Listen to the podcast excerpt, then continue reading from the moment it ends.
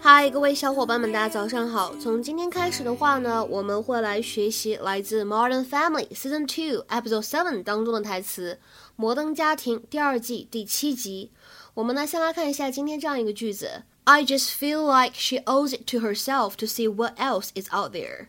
just feel like she owes it to herself to see what else is out there. I just feel like she owes it to herself to see what else is out there. 我只是觉得他呢应该再去看一看还有什么其他的选择，或者我们说，我只是觉得他不应该呢在一棵树上吊死。I just feel like she owes it to herself to see what else is out there. 在今天这么长一个句子当中呢，首先我们先来看一下开头的位置，just feel 当中呢有一个不完全失去爆破，我们可以读成 just feel，just feel。然后 it 和 to 当中呢有一个完全失去爆破，可以读成 it to，it too。What else 当中呢可以连读，还可以加上美音浊化，就会变成 what else，what else。而末尾的 out there 当中呢有一个不完全失去爆破，我们可以读成 out there，out there。I wish Haley would date some other boys.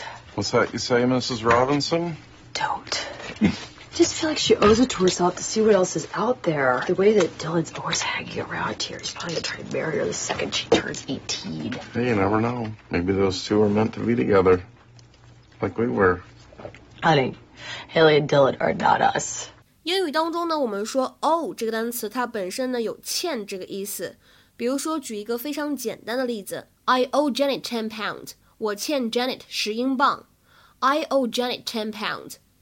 那么我们今天节目当中出现了这样一个比较复杂的短语是什么意思呢？Owe it to somebody or oneself to do something，表示出于一个人呢对于某个人或者对自己的考虑而有义务，或者说应该做某事儿。To have an obligation or duty to do something for the sake of someone or oneself。比如说，下面呢，我们来举几个比较常见的例子。第一个比较简单 ，I can't go. I owe it to him to stay. 我走不了，我答应过他要留下来的，或者我们说为了他我得留下来。I can't go. I owe it to him to stay. I can't go. I owe it to him to stay. 再比如说第二个例子，We owe it to our parents to look after them as they get older。我们呢理所应当应该在父母年迈之际照顾他们。We owe it to our parents to look after them as they get older。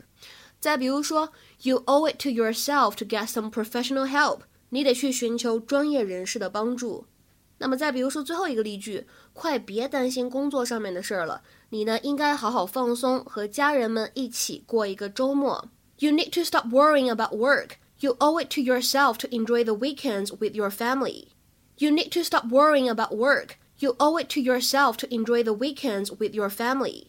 今天的话呢，请同学们尝试翻译下面这个句子，并留言在文章的留言区。我觉得你应该给自己放一天假。那么这样一个句子应该如何使用我们刚才讲过的这样一个动词短语来造句呢？期待各位同学的踊跃发言。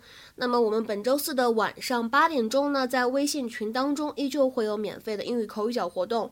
本周的话题我们讨论什么呢？因为最近非常多的幼儿园的这个食品安全的问题，所以这个话题呢相对来说引起了社会很多的关注。我们这一周呢就来讨论这样一个孩子们的食品安全的问题。如果大家感兴趣，想参加这一次免费的英语口语角的活动的话呢，可以添加一下我的微信 teacher 姚六，最后这个六呢是阿拉伯数字。OK，我们今天的节目呢就先说到这里了，拜拜。You can't